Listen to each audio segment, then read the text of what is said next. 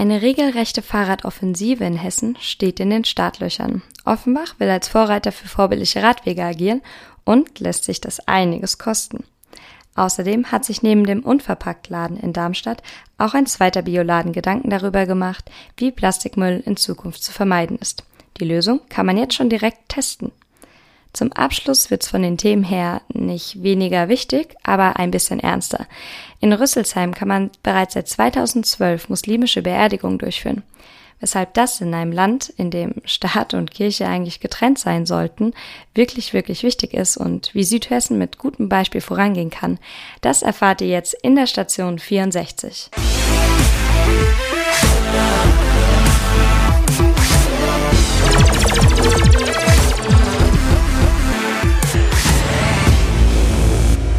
Hallo zusammen und willkommen zu Station 64. Ich freue mich, dass ihr wieder eingeschaltet habt beim Podcast für Südhessen. Ja, die Sommerferien sind inzwischen im vollen Gange. Temperaturen steigen dementsprechend. Das Sommerloch wird auch größer. Alle sind irgendwie gefühlt im Urlaub.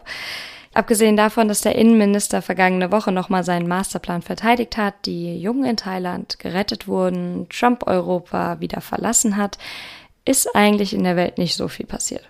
Das ist für uns aber auch gar nicht so schlimm, denn wir wollen uns ja auf Südhessen konzentrieren. Dafür habe ich euch einige spannende Themen zusammengestellt. Nachhaltigkeit kann ja bekanntlich viele Farben und Formen annehmen. Jeder interpretiert es ein bisschen anders, jeder hat so seine eigenen Herangehensweisen.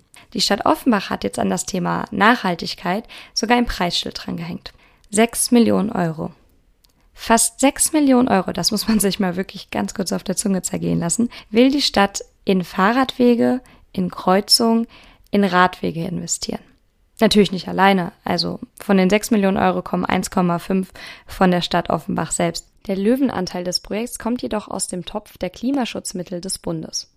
Bis 2021 sollen insgesamt neun Kilometer Straße entstehen, auf denen die Fahrradfahrenden, also nicht die Autos, die Vorfahrt haben.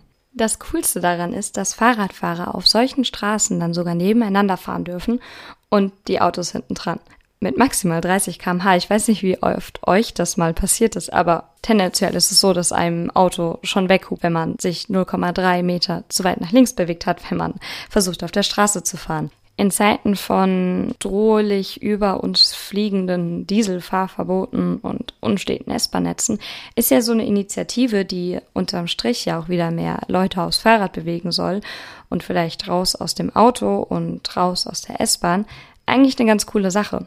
Schade ist es nur, dass es nicht überall so gut klappt, wie es jetzt in Offenbach angedacht ist. Das Ganze ist nämlich auch noch nicht vollständig verabschiedet, da müssen noch ein paar Leute ihre Unterschrift runtersetzen. Aber das Wichtige, die Finanzierung steht schon mal. Bereits im Juni hatte beispielsweise der Darmstädter Magistrat ein Bürgerbegehren, nämlich die Initiative Ratentscheid Darmstadt, gestoppt, Jochen Patsch hatte bestätigt, dass das nicht zulässig sei, obwohl schon eine Finanzierung stand von 2,6 Millionen, also der Vorschlag einer Finanzierung, Vorschlag des Ausbaus der Infrastruktur und das Ganze auch von einem Rechtsanwalt bereits beglaubigt worden war. Das Bau- und Verkehrsdezernat kam bei seinen Berechnungen sogar auf 5 bis 6 Millionen Euro nur für Darmstadt.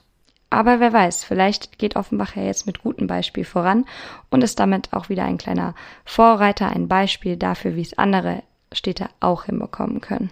Der ADFC, der Allgemeine Deutsche Fahrradclub e.V. in Offenbach jedenfalls, freut sich schon mal darüber. Detlef Dieköfer, der das Ganze unter anderem für den e.V., also für den Verein betreut, zeigt sich im Gespräch mit mir zumindest schon etwas positiv gestimmt. Der ADFC Offenbach arbeitet zusammen mit Planungsexperten aus Reihen seiner Mitglieder und der Stadtverwaltung seit rund zwei Jahren an dem Konzept für ein Fahrradstraßennetz in Offenbach. Relativ schnell konnten wir die Politiker von der Notwendigkeit und auch von der Realisierbarkeit überzeugen. Schließlich gab es einen großen Zuschuss des Bundesumweltministeriums. Nun freuen wir uns natürlich, dass die Umsetzung bevorsteht. Der Zeitplan ist vom Fördergeber vorgegeben und für offenbare Verhältnisse ehrgeizig. Schon Anfang nächsten Jahres soll Baubeginn sein. Bis dahin müssen beschlussfähige Detailplanungen erstellt werden und eine erste Teststrecke soll bereits diesen September eingerichtet werden. Es werden allerdings keine neuen Straßen und Wege gebaut, sondern die vorhandenen Verbindungen werden ausgebaut, für die Radfahrer sicherer gemacht und beschildert. Aber bei aller Freude über diesen Fortschritt bleiben wir auch kritisch. Neben diesem Projekt gibt es weitere Defizite bei der Infrastruktur für den Radverkehr. zum Beispiel bei den Abstellanlagen oder den Oberflächen vieler Straßen in Offenbach. Hier muss von den zuständigen Stellen dringend auch parallel zur Realisierung des Förderprojektes etwas getan werden. Gemeinsam mit den Kooperationspartnern bzw. Projektpartnern der Hochschule Darmstadt und der Stadt Neu-Isenburg soll es dann, wie gesagt, 2019 losgehen mit dem Bau. Davor wird es noch einen Testabschnitt geben, damit das Ganze auch wirklich nied- und nagelfest ist. Ich finde persönlich, dass der Umfang sehr ansehnlich ist. Fahrradstraßen sind übrigens abzugrenzen von Fahrradwegen. Also Fahrradwege sind diese gestrichelten Linien am rechten Rand der Straße und Fahrradstraßen werden eben wie Fußgängerzonen auch mit einem blauen Schild, also blaues Schild, weißes Fahrrad drin, extra ausgezeichnet und dann auch eben so kategorisiert, sodass die Autos Bescheid wissen, hier dürfen wir maximal 30 kmh fahren. Ich hoffe auf jeden Fall, dass die Initiative in Offenbach auch in Zukunft ein paar mehr Leute aufs Fahrrad locken wird, die dann einmal weniger vielleicht ins Auto steigen oder auch die S-Bahn, die überfüllten U-Bahn, die Trams und die langsamen Busse vermeiden möchten in der Umgebung. Und wer weiß, vielleicht kommt noch die eine oder andere Stadt in Südhessen auf den Trichter und wird eine ähnliche Initiative versuchen zu starten oder zumindest anstoßen. Grün, grüner, bio. So war das zumindest früher mal. Inzwischen ist Nachhaltigkeit weit mehr als ein verpöntes Ökogehabe und ist auch schon weit über den Instagram-Trend wieder hinausgewachsen. Nachhaltigkeit ist in Anbetracht der herrschenden Verschmutzung und auch des sich zuspitzenden Klimawandels wirklich wieder ein Thema geworden, das für viele sogar einen Lebenswandel bedeutet. Im Zuge dessen gibt es natürlich viele Läden wie Unverpackt, in Darmstadt und Frankfurt zum Beispiel, Neugründungen von Bioläden, ähm, aber auch viele Startups und Apps und Gadgets, die sich damit beschäftigen, wie man wirklich nachhaltige Entscheidungen treffen kann und vor allem den Konsum demnach ausrichtet. Letztes Jahr beispielsweise hat die DM-Gruppe ihre kleinen kostenlosen Plastiktüten verbannt. 2016 hat auch Rewe schon die nicht recycelten Plastiktüten zumindest aus dem Sortiment genommen. 2017 hat Penny nachgezogen. In den meisten Supermärkten sind die Plastiktüten inzwischen ohnehin kostenpflichtig. Aber es kann ja noch weitergehen. Die Alnatura-Filiale in der Heidelberger Straße in Darmstadt geht jetzt diesen einen Schritt weiter. An der Gemüse- und an der Obsttheke sollen die Plastikverpackungen der Waren dauerhaft fehlen. Die Lösung sind sogenannte Veggie Bags, also einfach gesprochen Mehrwegnetze, die an die Kunden ausgeteilt werden. Damit hat man das Rad bzw. den Jutebeutel auch noch nicht neu erfunden. Aber die Kunden werden offensiv an Nachhaltigkeit, Wiederverwendbarkeit herangeführt und von Plastik ferngehalten. Isabel Kuhl, die Mitarbeiterin im Qualitätsmanagement der Kette, gibt an, dass 60 Prozent der Obst- und Gemüsewaren ab jetzt lose verkauft werden. Glücklicherweise sind unverpackt Läden und Alnatura Biolädenketten im Allgemeinen nicht die einzigen, die versuchen, in der Ideenfindung wirklich voranzukommen und Alternativen zu den Plastikverpackungen zu finden. Eine neue Methode ist zum Beispiel Natural Branding.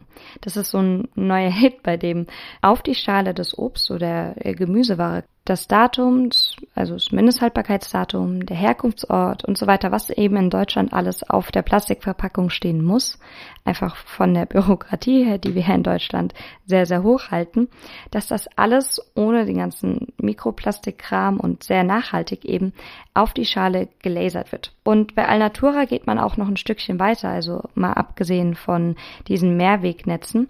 Ähm, dort gibt es nämlich bereits Brot in Leinbeutel Mehrwegboxen für Eier und sogenannte K3-Becher für Milchprodukte, also zum Beispiel Joghurt. Die werden dann mit immer weniger Plastikteilchen und PVC-Stoffen und so weiter produziert. Offen bleibt natürlich, ob das jetzt alles momentan so ein kleiner Trend ist, ob das ähm, eine Bewegung ist, die die Unternehmen erstmal mitgehen, weil sie sich auch von der Gesellschaft her vielleicht ein bisschen dazu gedrängt fühlen. Zuletzt hatte aber auch die EU ihre neuen Ziele bis 2025 veröffentlicht, laut denen die Verwendung von PET-Flaschen, also diese Plastikflaschen, aus denen wir alle Wasser und Cola und so weiter trinken, um 90 Prozent zurückgehen soll. Das heißt, das klingt jetzt schon nach mehr als so einer, ja, nach so einem schönen Wetterthema. Aber am Ende des Tages kommt es eben immer noch auf die Wirtschaftlichkeit der Betriebe an und ob wir als Konsumenten, also als Verbraucher, auch wirklich darauf anspringen und gegebenenfalls auch bereit sind, ein bisschen mehr für Bio, unverpackte Sachen etc. zu zahlen. Wenn ihr euch also schon dafür interessiert oder jetzt eben damit anfangen wollt, vielleicht auch mal ein bisschen auf die Einkaufsbeutel, auf die Plastikverwendung zu achten, guckt doch mal beim Laden vorbei und achtet auch in euren Supermärkten darauf, wie ihr vielleicht ein bisschen von dem Müll einsparen könnt. Und wer noch darüber hinausgehen möchte, ich habe euch unten drunter mal noch einen Artikel aus der T-Online-Redaktion verlinkt, bei der ihr erfahrt, wie ihr am besten im Bad, also dem Ort, wo man eigentlich gar nicht wirklich über Plastik nachdenkt, weil man halt seine 200 Tiegelchen und, und Cremes einfach braucht, auch noch ein bisschen an Plastikmüll sparen kann. Muslimische Bestattung in Rüsselsheim. Puh, ein ganz schön heißes Thema, oder? Also angesichts der aktuellen Lage habe ich echt überlegt, ob ich das hier jetzt heute mit in den Podcast mit einbeziehe. Ich habe mich aber dafür entschieden, denn ich denke, auch prinzipiell ist die Sache mit dem Tod einfach ein Thema, was wirklich wichtig für uns ist. Vielleicht vor allem jetzt, wo Staat und Religion und Tod alles nicht mehr ganz so eng miteinander verbunden sind, wie es vielleicht noch in früheren Gesellschaften der Fall war. Seit 2012 kann man in Rüsselsheim muslimische Beerdigungen durchführen. Das ist auf dem sogenannten Friedhof am Waldweg der Fall, wo die Gemeinde ein sogenanntes Wahlgrabfeld zur Verfügung stellt. Dort können sich Muslime gen Mekka gerichtet in einem Tuch eingewickelt begraben lassen.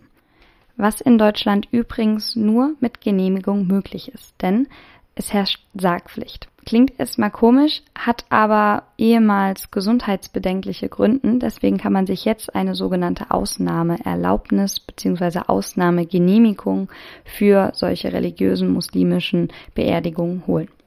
Aber eben nur dafür. Das heißt, nur für muslimische Beerdigungen, nur für Beerdigungen, die einen religiösen Grund aufweisen, sich nicht in einem Sarg begraben zu lassen, kann man diese Genehmigung erhalten. Was in Südhessen übrigens auch in Stockstadt möglich ist, wo man sich auf den normalen Friedhof in Grabstätten, die man zuvor beantragt hat, muslimisch beerdigen lassen kann. So fortschrittlich wie das jetzt vielleicht erstmal klingt, ist es erst der Anfang. Denn noch immer hängt in Deutschland der Staat mit den Bundesländern wie Hessen genauso stark mit der Kirche zusammen. Bestattungen ohne Sarg sind ausdrücklich und wirklich ausschließlich aus religiösen Gründen möglich. Meistens heißt das aufgrund einer anderen Religion, die eben keinen Sarg vorsieht. Wirklich modern klingt das zumindest für mich nicht wirklich. Vor allem, wenn man in die USA sieht, wo aus Beerdigungen richtige Events, also wirklich Veranstaltungsbranche entstanden ist und aus Asche inzwischen Schmuckstücke, Andenken, Möbelstücke und Glaskugeln und wer weiß, was alles gemacht werden darf. Fakt ist, man braucht in Deutschland viel bürokratischen Aufwand und vor allem einen im Idealfall muslimischen Hintergrund, um wirklich ohne Sarg und eben unkonventionell, wie es tatsächlich in Deutschland genannt wird, beerdigt zu werden. Islamwissenschaftler schätzen, dass sich trotz dieser Schritte, also dieser Mini-Schritte, die sich Deutschland in die Richtung von muslimischen Beerdigungen bewegt, immer noch neun von zehn Migrationsstämmige bei ihren Verwandten, also in den Heimatländern ihrer Vorfahren, lieber bestatten lassen. Die Betonung liegt laut der Experten aber auf noch, denn Schätzungen gehen von einer Entwicklung von 70 zu 30 aus, also dass sich nur noch sieben von zehn äh, Migrationsstämmige im Ausland quasi bestatten lassen wollen. Die derzeitigen Hürden sind vor allem, dass bei den Muslimen nach 24 Stunden bestattet werden soll. In Deutschland ist aber aus bürokratischen Gründen einmal mehr, dass nach 48 Stunden möglich ist. Dafür braucht man dann wiederum Ausnahmegenehmigungen und auch mit denen muss man sich ja beeilen, weil man hat eben nur 24 Stunden. Übrigens, die Gräber unterscheiden sich optisch überhaupt nicht von irgendwelchen christlichen. Das heißt, man findet da vielleicht kein Kreuz. Aber abgesehen davon sieht das alles ziemlich gleich aus. Oder hat von euch schon mal jemand einen äußerlichen Unterschied zwischen einem katholischen, einem evangelischen und einem atheistischen Grab erkannt? Ich zumindest nicht. Also christliche Beerdigungen herrschen immer noch in Deutschland vor, egal ob man gläubig war oder nicht. Es ist einfach Tradition. Es ist auch in einer gewissen Weise noch mit dem Staat gesetzlich festgeschrieben. Die Schritte hin zu anderen Religionen und vielleicht auch einfach zu atheistischen alternativen Lösungen sind da, aber noch sehr, sehr klein. Umso schöner natürlich, dass in Südhessen bereits zwei Gemeinden mit ihren muslimischen Mitbürgern kommunizieren. Ja, ich hoffe, ich habe da auch nochmal eine kleine positive Botschaft in diesem doch recht ernsten Thema am Ende gefunden und entlasse euch damit auch ins Wochenende. Wir hören uns nächste Woche Freitag wieder, wenn es heißt Station 64. Bis dahin genießt die Sommertemperatur.